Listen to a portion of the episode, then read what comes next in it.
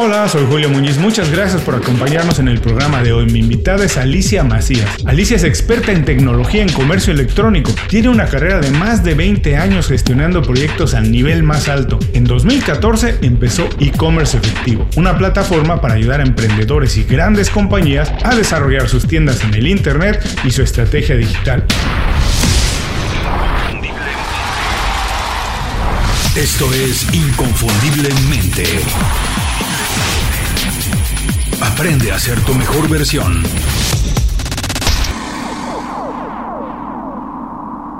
Alicia, muchas gracias por acompañarnos, por hacer tiempo para estar con nosotros.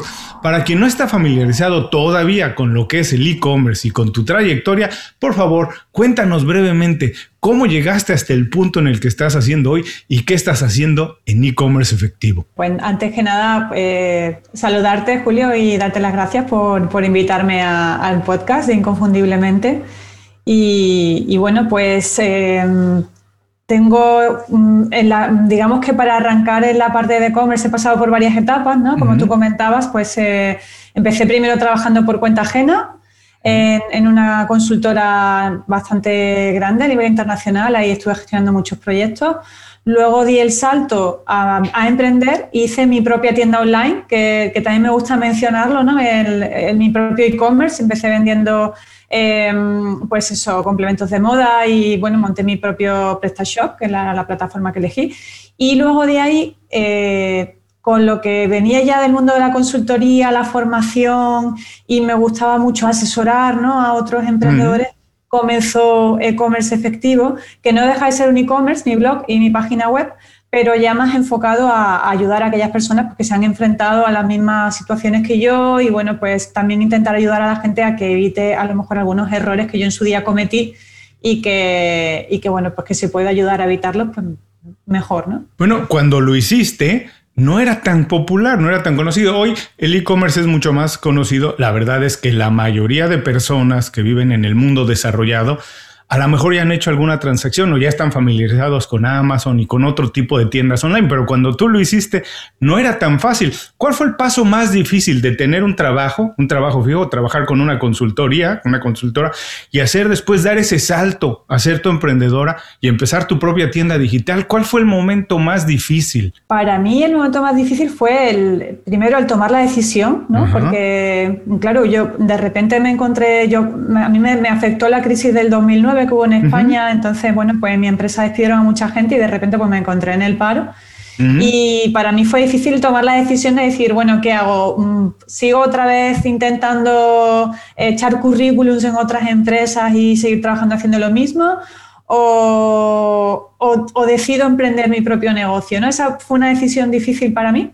Pero bueno, sí es verdad que pensé, de hecho yo siempre digo de crisis, no, no, es que lo digas, que crisis en japonés, creo que es en el idioma, significa oportunidad, ¿no? Y dije, bueno, pues esto es una oportunidad de cambiar de vida, de, también llevaba una vida muy intensa de trabajo, en las consultorías son muy intensas, ¿no? Hay mucho viaje y muchas horas y dije, bueno, voy a intentar dar ese paso. Entonces, la dificultad, más que también, como tú dices, no era una época, en las tiendas online ya estaban empezando, ya había muchas, pero era el 2012, 2013, no, no era mm, para nada el crecimiento que ha tenido ahora el e-commerce, es mucho mayor, ¿no? En aquella época, pues todavía estaba empezando a crecer.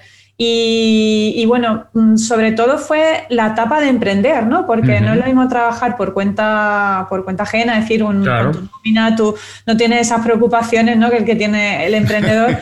a de repente pues empezar pues toda la parte fiscal de las empresas, de los autónomos, eh, pues toda la parte de el producto, desarrollar el producto, elegir muy bien. Entonces, bueno, la plataforma, la parte técnica, digamos, no fue demasiado complicada para mí porque como yo ya venía del mundo de la tecnología, además yo en mi carrera he estudiado ingeniería informática, entonces la parte técnica la, la, llevaba bastante controlada, entonces esa parte ¿no? de dar el salto no me costó demasiado, pero luego sí, por ejemplo, también el marketing digital, ¿no? porque cuando, cuando estamos trabajando pues contratados en una empresa, a lo mejor tenemos redes sociales, pues seguro que todo el mundo tiene un Facebook, todo el mundo tiene a nivel personal un Instagram. Claro. Eh, pero claro, no es lo mismo que dar el salto y gestionarlo desde un punto de vista empresarial, ¿no? Entonces, pues claro, ahí me tuve que reciclar Eh, entonces yo me reciclé en dos cosas. Una en emprender, de hecho hice formación, me acuerdo que hice un curso de cómo emprender porque no tenía ni idea.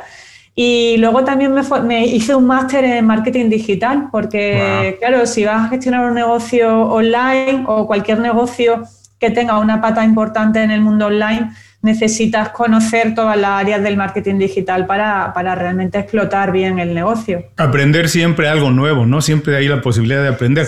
Ahora, las condiciones de hoy no son las mismas del 2008, pero hay muchas cosas que sí se repiten. Y a quienes nos gusta la historia nos damos cuenta que las crisis son, antes eran casi cada 20 años, hoy han sido más rápidos los ciclos y son casi cada 10 años.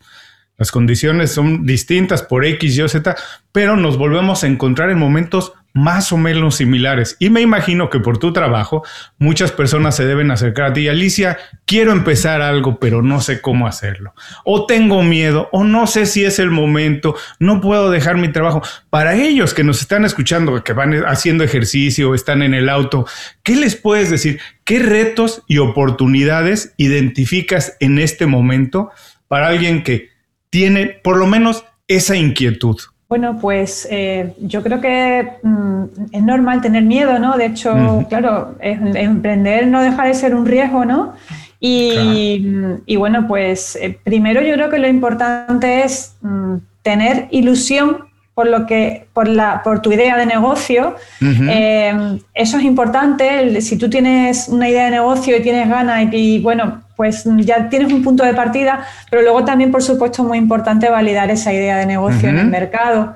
Yo de hecho participo en programas con algunas instituciones aquí en España, pues participo en programas para, ayudar a los emprendedores en esas fases iniciales de tengo una idea de negocio y ahora qué, ¿no? ¿Cómo, ¿cómo empiezo?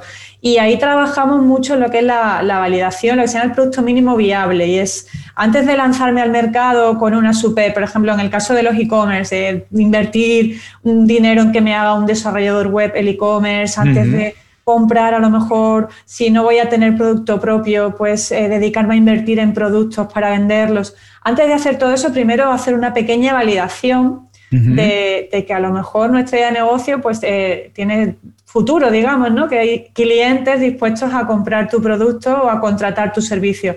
Entonces, esa parte yo creo que es fundamental, dar pequeños pasitos. Entonces, ahí trabajamos muy bien siempre, eh, definir muy bien tu propuesta de valor, es importante. ¿Qué te hace diferente a ti o por qué tú eres diferente a, otros productos o a, otra, a otros emprendedores que hay en el mercado? O sea, ¿qué te hace? ¿Cuál es tu ventaja competitiva?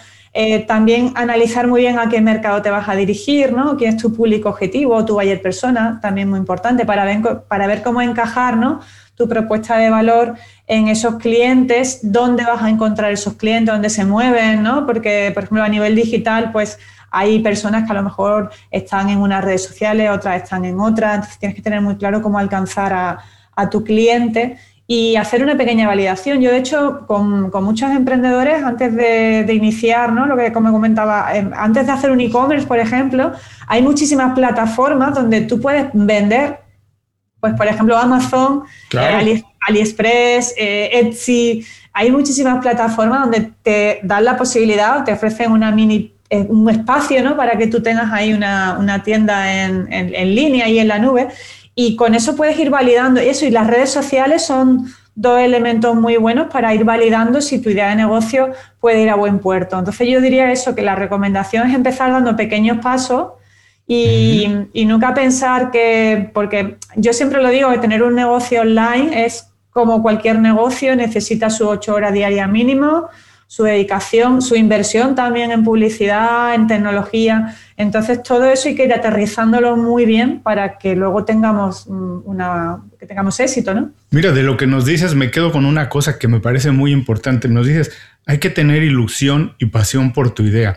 Porque después nos dices un poco lo que se necesita para hacerlo y suena como que es mucho trabajo. Y en verdad es mucho trabajo, no vamos a mentirle a las personas. Lo que vale la pena no se hace rápido, cuesta mucho tiempo y hay que invertirle tiempo, que es, que es dinero, y, hay que tener mucha pasión para regresar todos los días. Y generalmente cuando es tu negocio, entonces acabas trabajando más de ocho horas porque es tantas las ganas.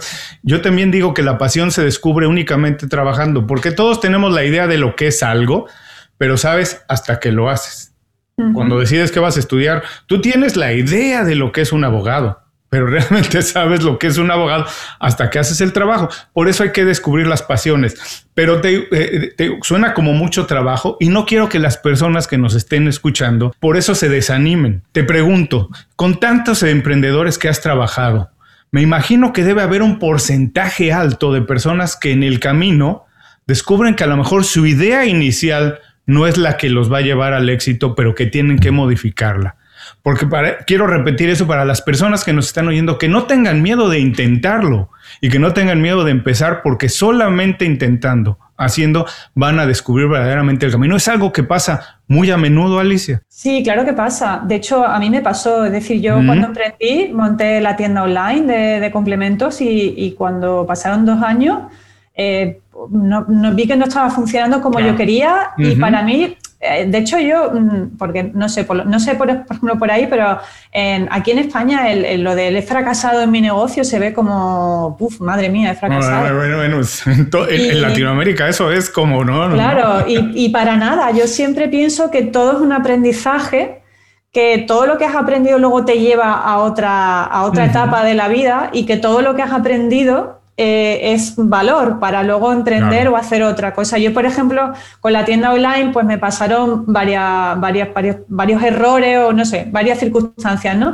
Una que pues, los socios que elegí no, no fueron buenos, entonces tuvimos ahí un poco de conflictos por diferentes formas de trabajar y tal. Bueno, pues eh, eso fue un punto. Luego, por ejemplo, también como error a mí me pasó que no valide bien el producto que, lanzaba. Entonces, bueno, pues no era un producto que destacara especialmente de, otros que te encontrabas en el mercado. Bueno, pues diferentes temas que al final yo acabé cerrando la tienda online, pero con todo lo que aprendí, más todo lo que me había formado y la experiencia que ya tenía, monté e-commerce efectivo. Y yo ya llevo en e-commerce efectivo desde el 2014 funcionando súper bien, cada año voy creciendo y además cada, cada, cierto tiempo te das cuenta o se te ocurre una idea nueva, eh, descartas lo que no termina de funcionar, no te gusta y, te, vas buscando siempre eh, puntos nuevos que puedes ir explotando. Entonces al final esto yo creo que es como un aprendizaje continuo, una experiencia continua. Todo lo que vas haciendo se queda como mm, tu mochila de tu experiencia y tu conocimiento y todo aporta. Y además, casi casi es como ir a la escuela, ¿no? Como ir a la universidad. Todo ese aprendizaje te ayudó a definir un poco más lo que tenía que ser e-commerce efectivo y ahora sí a, alcanzar los objetivos que te habías puesto. Pero si podemos profundizar un poquito más en esto, porque también para las personas, ahora nos encontramos en esta situación que por X, Y o Z, dependiendo en donde nos estén escuchando, las personas tendrán un año, un año casi medio encerrados. Algunos, muchos se han dado cuenta ahora que a lo mejor el trabajo que estaban haciendo no es realmente lo que les gusta o muchos no tienen ahora trabajo y han tenido que reinventarse, hacer algo y están intentando hacer algo, a lo mejor como una tienda en, online. Pero muchas personas, Alicia, me dicen, no se me ocurre nada, no tengo nada creativo, no sé qué vender. Y yo eh, platico a las personas que tienen mucho tiempo escuchando el programa, yo la mayor parte de mi vida profesional he trabajado en la industria de la música. Y siempre les digo, bueno, ¿tú crees que ya se necesita una canción nueva de amor? Bueno, se han escrito millones.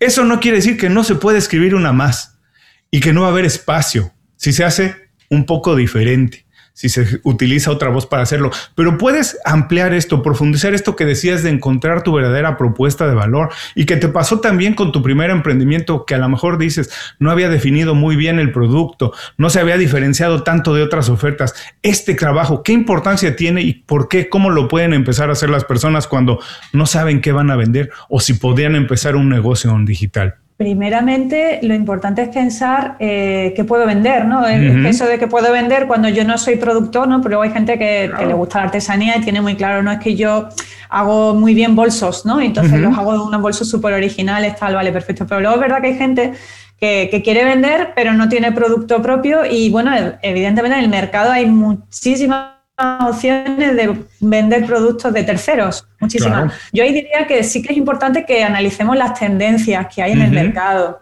por un lado, ¿no? Porque, eh, de hecho, el otro día publicaba un artículo en mi blog precisamente de, de, los productos, las tendencias que hay ahora mismo en consumo hacia lo sostenible, por ejemplo, el consumo responsable.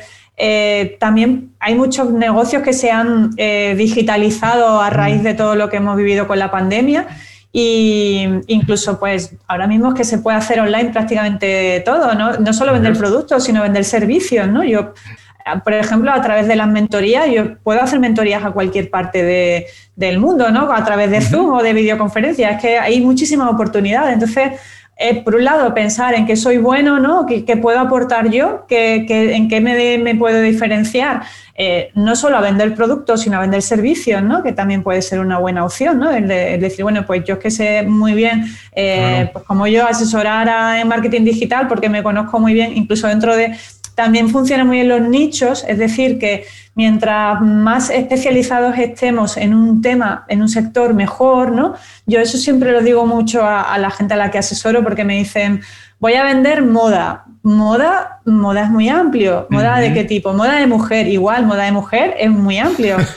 Dentro de moda de mujer es que hay muchísimos estilos, claro, moda, estilo clásico, estilo moderno, estilo hippie, estilo bo, estilo, hay muchísimos estilos, ¿no? Entonces, mientras más aterricemos el, el sector, el nicho en el que queremos estar, más posibilidades tenemos de, de salir adelante con éxito. ¿Por qué? Porque es lo que tú decías, que, hay, eh, en el mercado hay prácticamente de todo. Entonces, si yo me quiero diferenciar con una buena propuesta de valor, mientras más experto sea en un sector, mejor voy a destacar, mejor me voy a diferenciar de, porque también tenemos ahí los grandes marketplaces como Amazon, ¿no? Como eBay.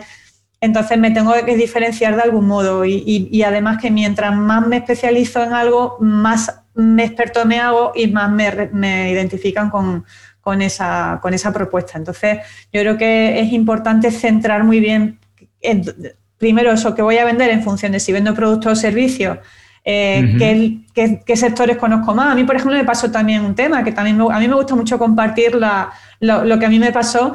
Yo, por ejemplo, me metí en el sector de la moda porque mi socia pues era muy creativa y hacía muy buenas, unas pulseras muy bonitas y tal. Pero a mí la moda no me entusiasmaba. Mm. Y a mí eso, cuando yo transmitía por redes sociales, cuando yo transmitía mis mensajes, yo no transmitía porque no me gustaba, no me sentía lo que tú decías, la pasión, ¿no? No era algo que me apasionara. Y yo eso no sabía, es que se me notaba, no lo transmitía. Entonces también a la hora de decidirnos a vender algún producto, debe ser algo que realmente nos sintamos cómodos y nos guste. El otro día asesoraba, por ejemplo, a una emprendedora que tiene dos perritas, le encantan las mascotas y no tenía, le pasaba un poco igual, era una chica joven, está empezando, ahora mismo el mercado laboral en España está muy complicado, dijo, bueno, pues yo voy a vender, voy a montar una tienda online. Y ella misma pensó, ¿de qué monto la tienda online? Pues a ella le apasionan las mascotas, le apasionan sus perritos y ha decidido buscar productos de, para mascotas y está asesorando, vamos, está buscando y proveedores de productos para mascotas y a través de redes sociales ya transmite esa pasión que tiene por sus perras y por, su, por las mascotas y eso lo transmite. Entonces está creciendo a través de Instagram, está creciendo y la gente le está... Eh, eh, confiando en ella para que le recomiende productos y ella pues ya ha montado su Shopify con su, con su venta de productos para mascotas y ya está empezando a vender. Mira, además hay una cosa que me gustó mucho de lo que dices para que todo el mundo que nos esté escuchando también tome nota. Cuando hablamos de tiendas online, en la nube, en Internet, no hablamos únicamente de tiendas que venden productos físicos, como pueden ser productos para mascotas, sino algo que también decías tú muy importante, que pueden ser servicios.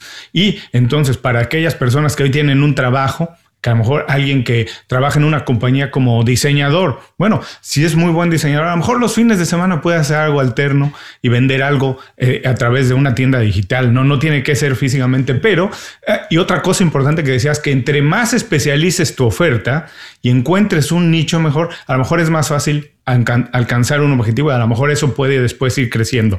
Pero y en este sentido, te quiero preguntar, en tu experiencia, hoy es más fácil o más difícil tener un, digamos, un proyecto exitoso vendiendo productos eh, eh, a través de Internet, porque eh, si bien es cierto que el terreno, digamos, en parejo, y que todos en el mundo moderno tenemos más o menos acceso a Internet, a un teléfono con acceso a Internet y casi desde ahí podemos montar una tienda, todo el mundo tiene acceso a esas herramientas, así que son muchas más personas haciéndolo y sí, todo el mundo podemos hacerlo, pero ahora el reto es destacar en ello. Así que, ¿qué te parece? Hoy es más fácil o más difícil poder eh, alcanzar un buen estilo de vida a partir de tener una tienda en, Internet? Es una pregunta complicada de responder.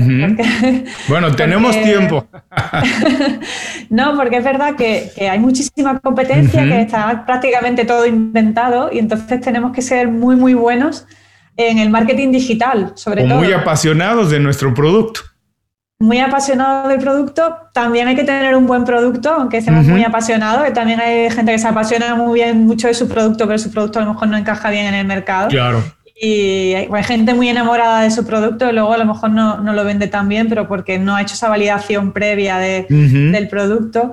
Y, bueno, sí es verdad que quizás sea más difícil en el sentido de que, de que, hay mucha competencia, ¿no? Hay muchísima gente en el sector y, y prácticamente a lo mejor eh, cualquier cosa que pienses ya ver hay alguien probablemente haciendo lo mismo que tú.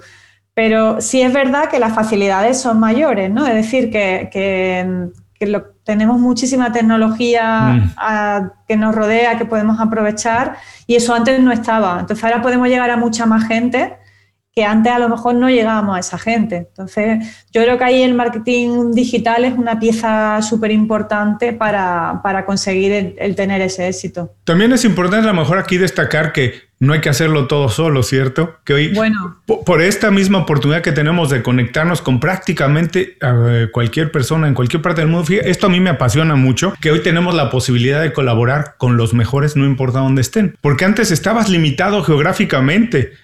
Si tú tenías una compañía o tenías que encargar un diseño para un producto o hacer una campaña de marketing, tenías que ir a la agencia a la que tenías alcance en la ciudad donde vivías. Hoy puedes pedirle el servicio a cualquier persona que esté en cualquier parte del mundo y también tú puedes ofrecer tus servicios para cualquier compañía en cualquier parte del mundo. Esto es muy, muy bueno. Entonces hay que decirle a las personas que no tienen que hacer todo solas. A lo mejor el marketing digital lo tienen que tercerizar. ¿Esto es muy común? Es muy común cuando emprendemos que pretendemos hacerlo todo. También porque muchas veces cuando emprendemos vamos con un presupuesto limitado, ¿no? Entonces decimos, no puedo ahora mismo invertir en esto, bueno, pues tal.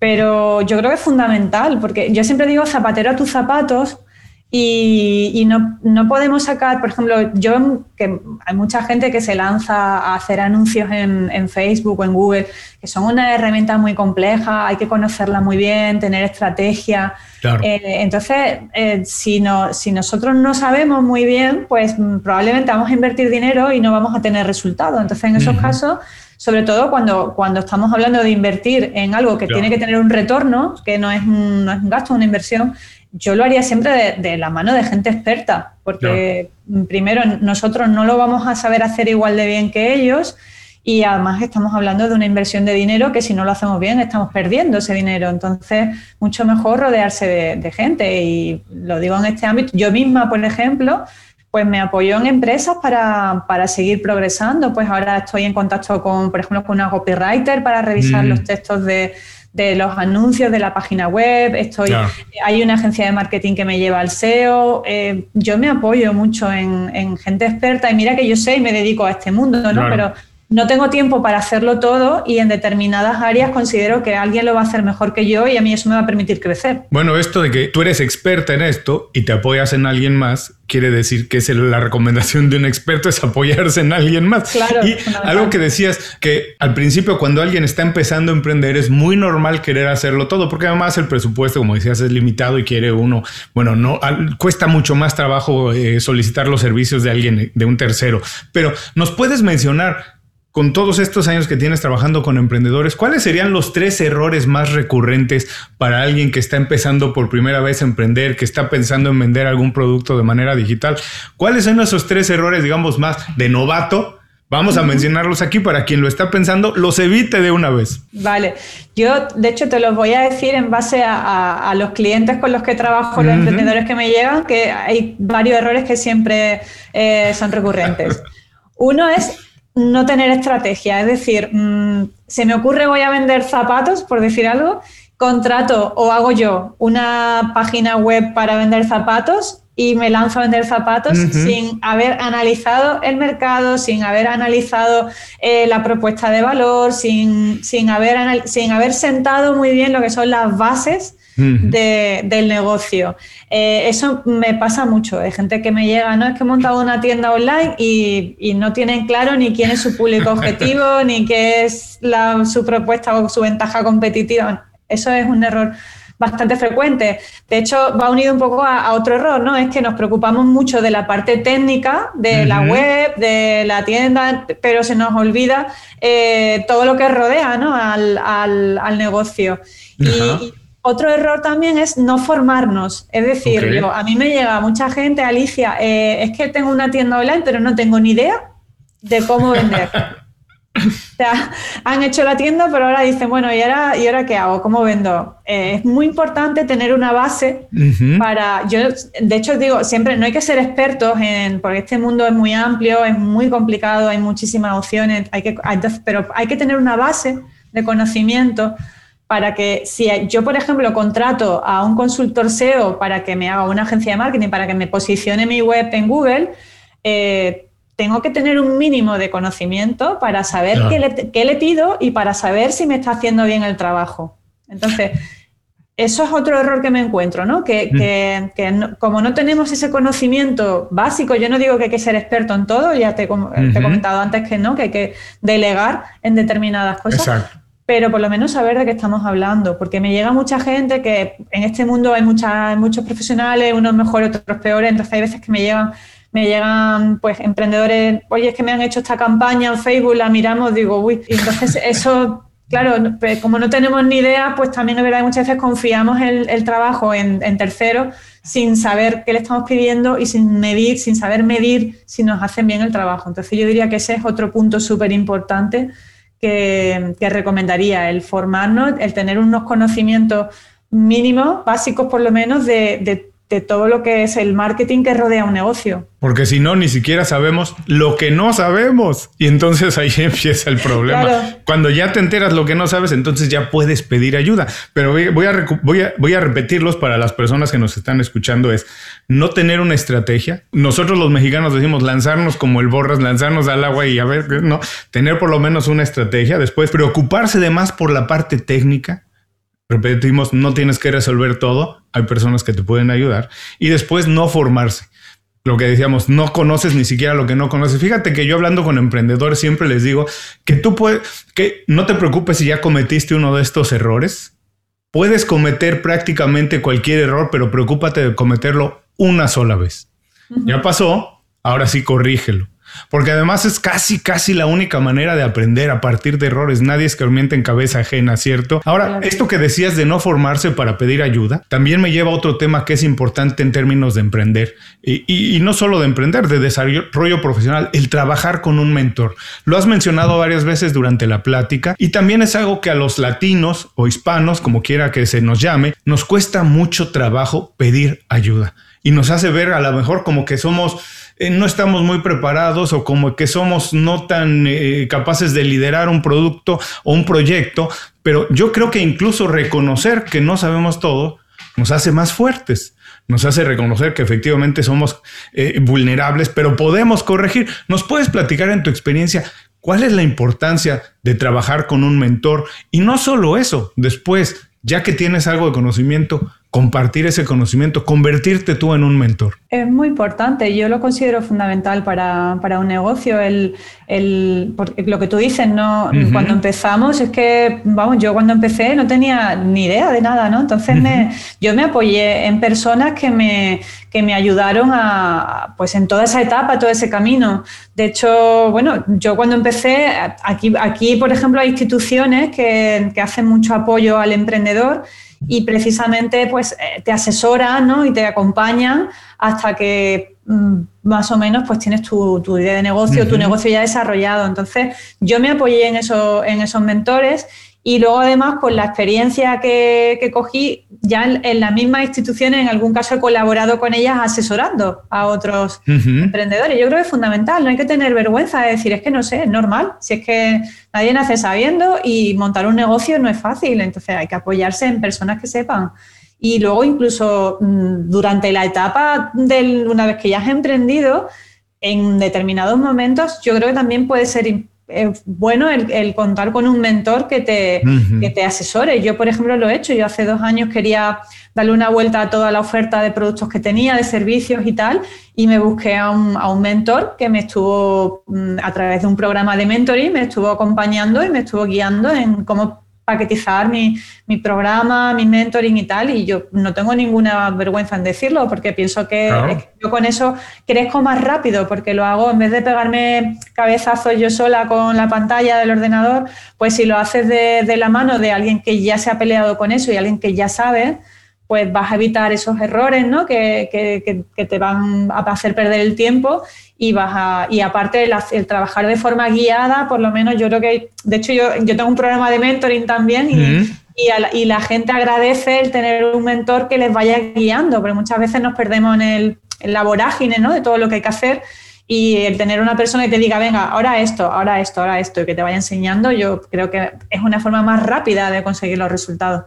Por supuesto, además, bueno, creo que todos en algún momento tenemos esa arrogancia de, o el ego de decir que no necesitamos la ayuda de alguien más, que uno puede hacer todo, aprender todo, pero en este tema a mí me gusta siempre mencionar a Michael Jordan, el jugador de básquetbol, que él siempre comentaba que incluso cuando ya había ganado medallas olímpicas y no sé cuántos campeonatos de la NBA, seguía regresando los veranos, cuando no había temporada, seguía regresando a platicar y entrenar un poco con el que había sido su coach en la preparatoria.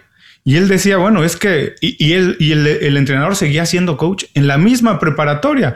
Entonces las personas decían, ¿cómo puedes regresar con él? Si tú mira lo que has ganado, él sigue siendo... Él es el único que me puede regresar a la tierra, que además me ve desde fuera y sabe los errores que sigo cometiendo ahora.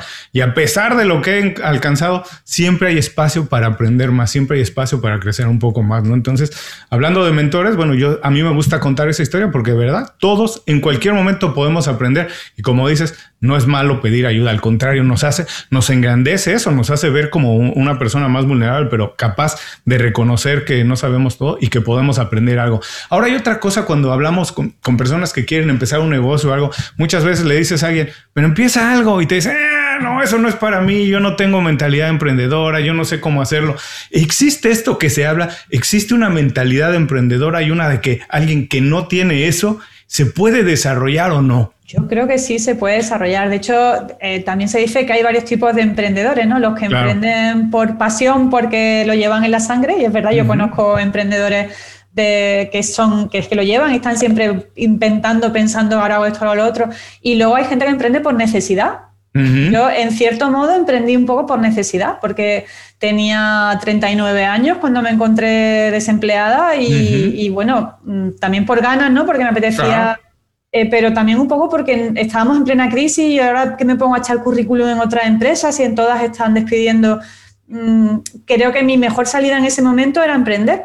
y, pero yo nunca había emprendido, es decir, que yo siempre había trabajado en una empresa como empleada y no tenía esa vena emprendedora ¿no? de, que, tienen, algunos. Entonces, no, yo pienso que, no, que no hace falta ser un una, persona súper apasionada del emprendimiento, que si, si tienes interés, eh, se aprende y se, y se desarrolla perfectamente. ¿Puedes darnos algunos consejos, maneras que digas, bueno, si no tienes esto, intenta, empieza por eso, empieza a leer tales, tales cosas. ¿Cómo podría alguien empezar a desarrollar ese espíritu de empezar un proyecto? Pues mira, yo por ejemplo empecé aprendiendo, yo me apunté a un curso, lo primero que hice fue eh, cómo emprender a los 40 ¿Mm? Las casualidades, tenía 39 años y de repente mirando en internet, ¿no? Yo soy muy de, buscar en internet información, eh, por eso siempre digo que la formación es fundamental. Y encontré un curso de cómo emprender a los 40. Entonces me apunté, era un curso de un fin de semana, era como una especie de, de maratón y cada uno contaba una idea de negocio y yo, bueno, pues se me ocurrió una idea de vender artesanía, no era ni la primera idea que luego desarrollé y, me, gustó mucho esa experiencia porque al, hablar con la gente, pues la gente te daba ideas, ¿no? Oye, pero lo que tú estás diciendo ya, ya hay una página web que hace algo parecido, mira tal, ¿no? Y te daban un montón de ideas, entonces por ahí eh, tuve como mi, primera, mi primer acercamiento ¿no? al, mundo del emprendimiento. Y luego incluso hice ya, por eso fue un fin de semana, un curso que encontré así en, internet de casualidad, pero luego sí que me formé también en un, cursito, en un curso un poco más, más extenso y igual estuve aprendiendo un montón de todo lo que implica emprender, ¿no? Que, son muchas cosas, ¿no? no solo el producto, el cliente, tal, sino que también, bueno, pues toda la parte de, de, organizarte como empresa, como autónomo, como, ¿no? Son tantas cosas, ¿no? El tema de los medios de pago, el banco, la, muchas cosas, ¿no? Entonces, bueno, yo creo que lo primero es empezar un poco por ahí, ¿no? Por el buscar información, yo algo tan simple como buscar información en Google, pero es verdad que cuando buscamos información en Google muchas veces nos volvemos un poco locos, ¿no? Porque se encuentra tanta información que terminas con la cabeza diciendo me agobio y me, echo para atrás. Entonces, por eso sí, un poco hablando de lo del mentor, el buscarte a alguien que te, que te ayude, que te oriente. Mira, esto que acabas de decir es bien importante, no solo en, términos, en términos de emprender, Alicia, pero en realidad las la, generación Z y, y la generación después de los más joven que los Z, los millennials eh, eh, para abajo, todos, ellos son, digamos que nacieron con la tecnología, lo, lo saben hacer muy bien. Eh, es algo que es como un lenguaje más para ellos, como haber aprendido otro idioma más. Y así lo aprendieron. Nosotros no, y lo hemos tenido que aprender. Incluso hasta para buscar información, porque de repente buscar información no es tan fácil la información que encuentras, si es válida, si no. Así que también hay que pedir ayuda para eso y hay que aprender a buscar información. Como antes aprendíamos a buscar en las fichas bibliográficas y había que saber cómo ir a una biblioteca, pues no, o hay que saber cómo se busca la información de manera digital. Y regresando a este tema de emprender, también yo creo que no, a lo mejor no es para todo el mundo, pero quien está enterado de las tendencias sí debería de poner atención a que cada día habrá menos empleos no quiere decir que habrá menos trabajo, porque las compañías van a requerir servicios de externos, de compañías que los ayuden en algunas áreas en las que ellas no son especialistas, pero sí tendrán menos empleados. Eh, esto es lo que se ve, es la tendencia que está sucediendo en todo el mundo. Así que a lo mejor tú, que hoy trabajas en una compañía y que eres experto en algo, a lo mejor en los próximos años te vas a tener, te vas a ver obligado a ofrecer esos servicios por fuera. Y a lo mejor tu compañía en la que trabajas hoy acaba siendo tu primer cliente. Eso está pasando, pasa mucho. Así que nada más hay que poner atención en esto. Eh, a lo mejor sientes que ahora no es para ti lo de emprender, pero hay que tener que la tendencia es que habrá menos empleos y que todo el mundo tendrá que tener esa actitud un poco más emprendedora de venderse, incluso él como profesional, y vender sus servicios. Así que, bueno, Alicia tiene eh, cursos de mentoría, a lo mejor vale la pena desde ahora visitar su página y empezar a echar a andar ese espíritu de vendernos, de saber en qué somos buenos y que podemos monetizarlo y que podemos ganar dinero a partir de lo que ya sabemos. Y ahora, hablando de emprender de manera digital, para ti, ¿qué es mejor? ¿Tener un buen producto o tener una buena campaña de marketing, porque de repente ve uno unos productos que dice, ¿a quién se le ocurrió? Y no solo eso, ¿quién lo comprará? ¿Qué es mejor, Alicia? Se puede vender todo prácticamente. Con una buena campaña de marketing se puede vender. Ayuda a una buena campaña de marketing. O si el producto no es bueno, una campaña de marketing lo único que hace es destacar los errores que tiene ese producto. Yo creo que si el producto, no, yo creo que lo primero es el producto. Ajá porque puede que tengas una campaña de marketing buenísima, pero cuando la gente tenga el producto, si el producto no es bueno, al final eso se va a volver en tu contra en algún momento. Y, a lo mejor has invertido mucho en una buena campaña de marketing, pero luego vas a tener opiniones de clientes hablando mal de tu producto o de tus servicios o de la atención que, que prestas. Entonces eso al final va a rebotar. ¿no? Yo creo que eso, primero, de hecho yo ya te digo que como experiencia propia eh, una de mis conclusiones fue que mi producto no era bueno. Yo creo que eso es fundamental. Que lo primero es el producto. Para todos los que ya nos han estado escuchando, como decía Alicia, validen la oferta que tienen. Prueben, hagan pequeñas pruebas, ¿no? También si te parece que esto es válido, que la primera versión que se lanza a la venta, ya sea de una guía, de un producto físico, lo que sea, no tiene que ser el producto completamente terminado, a menos que sea algo médico, ¿cierto? Que entonces no vas a probar con la gente, pero generalmente puedes lanzar a la venta no el producto final, algo que estás desarrollando, lo que se conoce como los early adopters siempre están dispuestos a comprar algo que saben que va a seguirse modificando. Bueno, como hasta cuando compramos un iPhone, sabemos que no es la última versión, que la siguen modificando y que en algún tiempo vamos a querer comprar la nueva versión nueva, pero esto es válido, esto se usa mucho, hay que lanzar algo cuando no está todavía listo. Sí, se puede hacer perfectamente, de hecho es una filosofía que yo recomiendo, es decir, yo si voy a montar, por ejemplo, hay gente que dice, bueno, yo voy a vender un curso online de yoga, yo qué sé, por decir algo, un programa de nutrición, voy a vender un programa de nutrición de 15 semanas con materiales, videotutoriales, contenidos. Eh, no tiene sentido invertir dos, tres meses que te pueda llevar generar todo ese contenido si luego lo mismo no te lo compra nadie.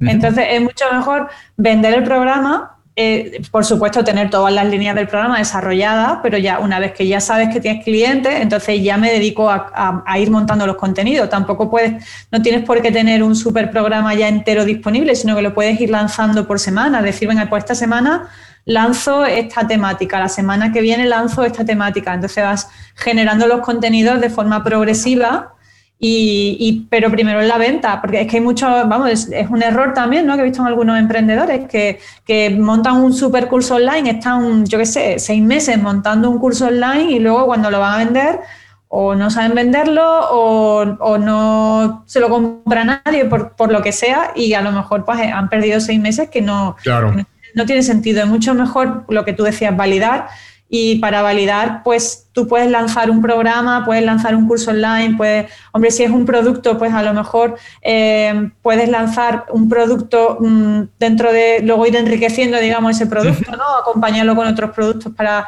aumentar tu cartera o tu catálogo. Pero a mí también me pasa, por ejemplo, hay, eh, hay gente que me dice, Alicia, mm, voy a empezar, voy a vender, pues no sé, camisetas, ¿no?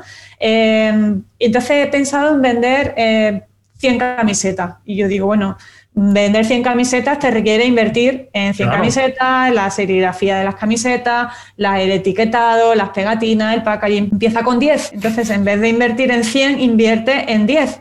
Valida esas 10 y luego ya, si la gente te las va comprando, entonces ya te metes en 100, ¿no? Es otra forma de empezar, ¿no? En vez de, empezar con un súper catálogo de productos, pues empiezo con unos poquitos. Y luego con los servicios igual, ¿no? Tú puedes empezar vendiendo una consultoría, una mentoría o un curso pequeñito, pero luego si vas a desarrollar algo más gordo, pues en vez de, montarlo todo, mm, hazlo por fases, por cachitos y, y primero asegúrate que te lo van a comprar.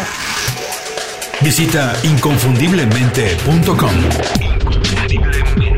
Descarga nuestras herramientas y aprende a ser tu mejor versión. Gracias por seguir con nosotros. Estoy platicando con Alicia Macías de e-commerce efectivo. Alicia, estamos entrando a la segunda parte de la entrevista. Esta ya es un poquito más personal. La primera parte que nos has dejado ahí un montón de consejos, ideas.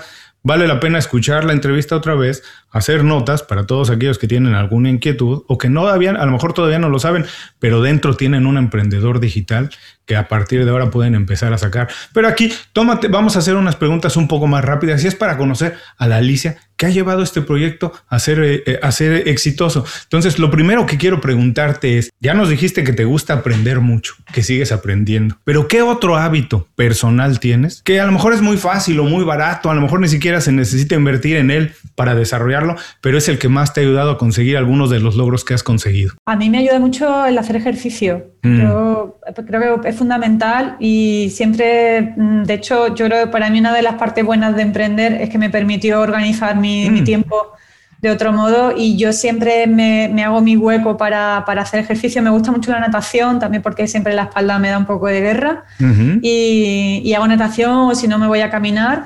Y luego otra cosa que estoy haciendo desde hace dos años es meditar 10 minutos todas las mañanas y también me viene muy bien para para afrontar el día de otra forma, con otra energía. Fíjate, estas eran cosas que a lo mejor antes parecían como un lujo, parecían que eran para algunos cuantas personas tener tiempo para hacer ejercicio.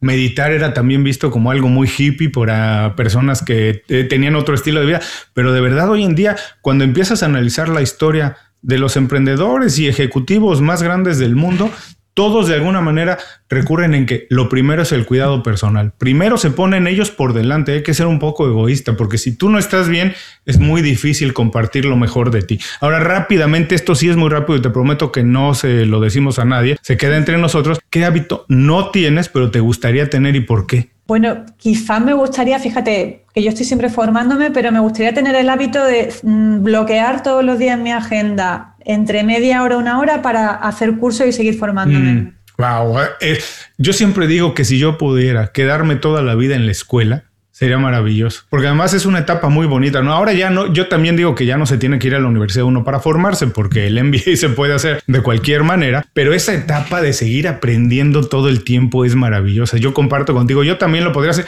de manera, digamos, no tan metódica, me imagino que tú también lo haces, sigo aprendiendo todo el tiempo algo, pero sí, esa etapa, ese momento de decir, bueno, estoy bloqueado, es únicamente un momento de aprender, es, es, delicioso. Ahora, como todos los emprendedores, me imagino que has tenido que tomar decisiones difíciles y que te has encontrado en atolladeros donde no ves la luz al final del camino y en algún momento tuviste que tomar una decisión que era difícil. Llévanos a ese momento, dinos qué decisión te costó mucho trabajo tomar, pero que en perspectiva lo ves y dijiste, qué bueno que decidí eso. Bueno, quizás para mí mi, punto de inflexión principal fue el, pasar de trabajar por cuenta ajena a, emprender. Para mí eso fue un momento muy difícil porque yo ya llevaba 20 años prácticamente trabajando en, empresas, ¿no? En, contratada y como gerente de proyectos tenía un nivel de responsabilidad ya alto, eh, tenía un buen sueldo, o sea, estaba, estaba, en ese sentido muy bien, desarrollo, mi desarrollo profesional era muy bueno y claro, de repente me encuentro en, el paro y digo, uy, ¿qué hago? Con 39 digo, ostras, ¿qué hago con mi vida? ¿no? Eh, eh, me, costó, me costó muchísimo el dar el salto. Eh, y fíjate si estoy ahora tan contenta de esa decisión que tomé que me han, bueno, pues de vez en cuando, este, hace, hace varios meses, de hecho, me, me contactaba un, un colega profesional eh, Alicia, estamos buscando en mi empresa una persona con tu perfil, te vienes a, la empresa contratada y dije, no, no vuelvo a trabajar por cuenta ajena, lo tengo muy claro, yo estoy contentísima de haber emprendido. Cuesta trabajo, pero déjame hacerte esta pregunta ahora que nos platicas ese momento. ¿Tú crees que muchas veces confundimos la comodidad con la felicidad? Sí, totalmente. Yo creo que sí, totalmente de acuerdo. Yo digo que cómo puede alguien saber lo que está en el otro lado si no experimenta y a lo mejor por lo menos vale la pena algún día intentar hacer algo por tu cuenta. Y si no sucede, si no funciona, si no es para ti, uno siempre puede regresar a pedir trabajo. La verdad es que no, no tiene nada de malo intentar algo de manera diferente. Sí, y estar preparado, ¿eh? porque mm, tú dices la comodidad, es verdad que cuando tienes un trabajo y bueno, tienes un contrato indefinido, te piensas que ya, bueno, pues tienes un poco la vida resuelta, pero mm, nada, la vida de repente te zarandea como me zarandeo a mí y de repente, sin comerlo ni beberlo, me encontré en el paro. Digo, uy. Eh, entonces, yo ahí diría que, que, nunca debemos aferrarnos a nuestra silla de trabajo y pensar que ya lo tenemos todo ganado, que siempre hay que tener una inquietud y, siempre hay que, pues, no sé, intentar estar al día de todo lo que, de todo lo que, de todo lo que pasa, porque, porque bueno, no, nunca sabes lo que te va a pasar. Además, no sé si eres como yo, a mí me gusta aprender de muchas cosas, intentar muchas cosas. Yo trabajé muchos años también en, el mundo corporativo, me corrieron algunas veces, renuncié otras, me fui a otros lugares, en fin. Pero sabes que no tengo ninguna mala espina ni sensación con las compañías que algún día me corrieron, porque las compañías tienen intereses. Y, obedecen a eso nada más. Así que uno nunca tiene que sentir que la vida está resuelta en ella. Las compañías van a decidir, no importa quién trabaje en ellas. Lo único que sí creo, incluso, mira, trabajando en una de esas compañías, conocí a mi esposa. Así que saqué lo mejor que pude haber sacado de esa compañía. Y en las otras, pues he conocido amigos extraordinarios que siguen trabajando algunos en ellas y otros no, pero con los que he tenido otra relación. Así que la verdad es que saqué lo mejor de esas oportunidades y ahora estoy feliz trabajando por mi cuenta. Yo creo que vale la pena eh, explorar las dos. Eh, y ver cuál es mejor para ti. Ahora que te ofrecieron regresar, dijiste no. Claro, no, y de todas formas aprovechar a tope el, el estar en, para mí también fue una oportunidad yo me, la verdad es que para mí fue una experiencia súper enriquecedora todo el tiempo que estuve trabajando en la consultora. Tuve la oportunidad de viajar a, muchos sitios, mm. de conocer a gente de otros países, otras culturas. Para mí fue, vamos, me enriqueció muchísimo a nivel personal y profesional y todo eso hay que aprovecharlo. Todo son experiencias de la vida que hay que aprovechar. Totalmente. Además, tienes, como dices, tienes acceso a personas en un nivel muy importante, a conocimiento muy importante, a información muy importante, que si tú sabes aprovechar después lo vas a potenciar de otra manera. Ahora, por favor, Alicia, recomiéndanos un libro, una película, un podcast, un blog, un disco, lo que tú quieras recomendar pero dinos por qué no lo recomiendas para que las personas lo puedan utilizar como una fuente, ya sea de información o de inspiración. Pues mira, yo como libro, de hecho lo tengo en, mi mesa de trabajo, lo tengo por aquí, siempre de vez en cuando leo algún capítulo. Es un libro, eh, se llama La biografía del silencio, de Pablo Dors. Y es para esas personas que tengan la inquietud de hacer la meditación. Al final meditar es mm, intentar mm, dejar la mente en blanco, no pensar, ¿no? Y descansar un poco la mente. Y, te ayuda también a, afrontar los problemas, a relativizar los problemas.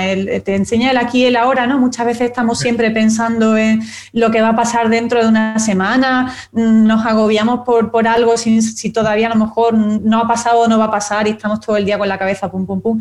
Y a mí me ayuda mucho a, pues eso, a, centrarme en el aquí y el ahora, que es fundamental. Entonces, para mí ese es un libro que me ayuda muchísimo Películas, bueno, me gustan películas de mm, muy variopinta, a mí me gusta mucho el, cine pues de policíaco, ¿no? las series de policía, entonces, bueno, mm, pensando en alguna película, te puedo decir que bueno, que uno de mis directores favoritos es Clint Eastwood y me gustan mucho sus películas. No, no, te voy a decir tampoco una película en concreto, pero tiene muchas películas que del Gran Torino, por ejemplo, tiene mucho trasfondo, muy buena. Mula también, que él sale ya muy mayor, también tiene. Todo, yo creo que todas sus películas tienen algo de trasfondo y algún mensaje, ¿no? Eh, y bueno, pues me gustan muchísimo. Bueno, pues vamos a invitar a las personas que no pueden ahora tomar nota, que no se preocupen, los tenemos cubiertos. Regresen más tarde a las notas del programa y vamos a dejar las ligas a las recomendaciones de Alicia. Lean un poquito y además vean una película de Clint Eastwood, porque no, el fin de semana es una buena oportunidad para hacerlo. Como dices, las personas que, se, que, que están en el trabajo creativo, emprendedores, algo, cuando todo el mundo está viendo películas, series, algo, las ves de otra manera le intentas buscar, ah, ¿por qué hicieron esto? ¿Por qué hago? Y a lo mejor incluso encuentras ahí algo que tú puedes eh, eh, utilizar en tu propio emprendimiento. Ahora, me gusta mucho que las personas recomienden las cosas que les gustan, Alicia, porque esto habla mucho de la persona, no necesariamente del profesional, como tú lo acabas de hacer con las películas que nos decían. Y como sabes, el programa se llama Inconfundible. Me gustaría saber qué hace a Alicia Macías inconfundible. Pues yo te diría que, mm, y lo que me dice la gente es que aporto mucho valor en, los contenidos que genero, o sea, en mi, trabajo, eh, que aporto mucho contenido de valor y a mí eso creo que me motiva, ¿no? Y es lo que quizá hace que, la gente pues me vea como un referente o que la gente acuda a mí e intente pues mm, formarse también con mi apoyo y ahí pues a través del blog, del podcast, me gusta muchísimo el compartir mi experiencia, eh, sobre todo porque no solo a mi experiencia propia, sino que como también he, estado en contacto y sigo en contacto con muchos emprendedores, ¿no? Pues me gusta mucho compartir las cosas que funcionan y las que no funcionan para que todo el mundo aprenda y haga las cosas bien desde un principio, porque a mí me hubiera gustado, cuando yo empecé, me hubiera gustado tener una varita mágica y haber hecho todo bien desde el principio, pero, pero no, no fue así y entonces pues me gusta compartirnos a través de todos los contenidos, compartir todo, toda esa experiencia, todo ese conocimiento que, que voy adquiriendo a lo largo de, toda esta, de, todo este tiempo con e-commerce efectivo y también con mi etapa anterior. La verdad es que qué privilegio vivir en esta época porque fíjate, todo ese conocimiento que compartes, muchos de manera gratuita, antes costaba muchísimo tiempo y dinero adquirirlo. Y hoy tenemos la oportunidad, como decíamos hace unos minutos, si sabemos buscar información, si sabemos buscar información en el Internet, vamos a encontrar información de mucha calidad que nos va a ayudar. Ahora, las personas nos han escuchado ya un buen rato, has dejado un montón de consejos, ideas, orientación, pero si tienes la oportunidad de que se queden con una idea, de esta plática, ¿con qué te gustaría que se queden? Que digan, wow, escuché a Alicia Macías y esto me llevo. ¿Qué te gustaría? ¿Qué idea quieres que se queden para el resto del día? Pues mira, yo mm, la, idea con la que me gustaría que se quedaran es que eh, emprender se puede, eh, que está al alcance de la mano de todo el mundo, que hay que hacerlo con ilusión, con ilusión y formarse muy bien y, y bueno, pues sembrar, yo siempre digo, de hecho uno de mis lemas es que quien siembra recoge y, quien, quien, quiera emprender eh, lo, lo, puede hacer y lo que tienes que seguir un poco todos los pasos ¿no? del emprendimiento y quien, quien lo hace con ganas, con ilusión y con, y con paciencia y constancia lo consigue. Alicia, muchísimas gracias por dedicarnos tiempo. Por favor, para las personas todavía que nos están escuchando, dinos, ¿cómo podemos saber más de tu trabajo? ¿Dónde podemos ver lo que estás haciendo e incluso cómo se pueden poner en contacto contigo? Pues mira, mi página web es e-commerceefectivo.com y desde ahí pues tengo enlaces al podcast. El podcast también se llama el podcast de e-commerce efectivo, que está en pues en iVoox, en Spotify, Apple Podcast, en fin, todas las plataformas. Y luego, bueno, pues las redes sociales, desde la propia web tengo enlace a las redes sociales y por ahí me pueden encontrar en Instagram, en, YouTube también tengo muchos videotutoriales para todo el tema del marketing digital y, y las tiendas online. Y bueno, pues en LinkedIn también, quien quiera contactar, pues por ahí también me voy a buscar por Alicia Macías Hernández y también ando por ahí por LinkedIn. Buenísimo, no se preocupen, vengan a las notas de este programa y dejaremos los enlaces a las redes sociales directas de Alicia. Alicia, te mando un abrazo, muchísimas gracias. Dinos, pero este, danos un poco de envidia, dinos dónde estás ahora. Pues estoy en una ciudad que se llama Fuengirola, que es, pertenece a Málaga. Málaga está en, es una provincia de España, está en el sur y tenemos ahora mismo muy buen clima. Nos, caracterizamos por el sol, estamos en la Costa del Sol, que se llama. Y, la verdad es que, bueno, pues no se está mal aquí. Bueno, pues espero que la próxima vez sea ahí en persona, tomándonos una buena caña o un vino, comiendo algo. Me imagino que deben tener una dieta muy mediterránea por ahí. Eh, así que espero que la próxima vez sea. O si quieres, nos podemos ver aquí también en Miami. Te podré invitar algo de rico también de nuestra comida latina, pero ojalá y sea por allá. Te mando un abrazo, de verdad. Muchísimas gracias por este tiempo, Alicia. un abrazo también para ti, Julio. Muchísimas gracias por, por haberme invitado y encantada de haber estado aquí un ratito con vosotros. Y a todos los que nos escuchan, les recuerdo que con esto terminamos la entrevista con Alicia Macías. Todos sus consejos, ideas, así como la forma de ponerse en contacto con ella, la pueden encontrar en las notas de este programa. Antes de cerrar el programa, quiero pedirte dos favores. Primero, si algo te pareció interesante o motivador y conoces a alguien que se pueda beneficiar con esa información, comparte el programa con ellos. Eso nos ayuda a todos. A ti por fortalecer tu red de contactos, a ellos por recibir información útil y a mí porque más personas conocen inconfundiblemente. Segundo, suscribiéndote a nuestro boletín para recibir de manera gratuita información, recursos, consejos e inspiración para impulsar tu desarrollo profesional o crecer tu negocio. Recuerda que lo que importa no es tener un trabajo o un negocio que te dé para vivir, sino un estilo de vida donde crezca lo mejor de ti.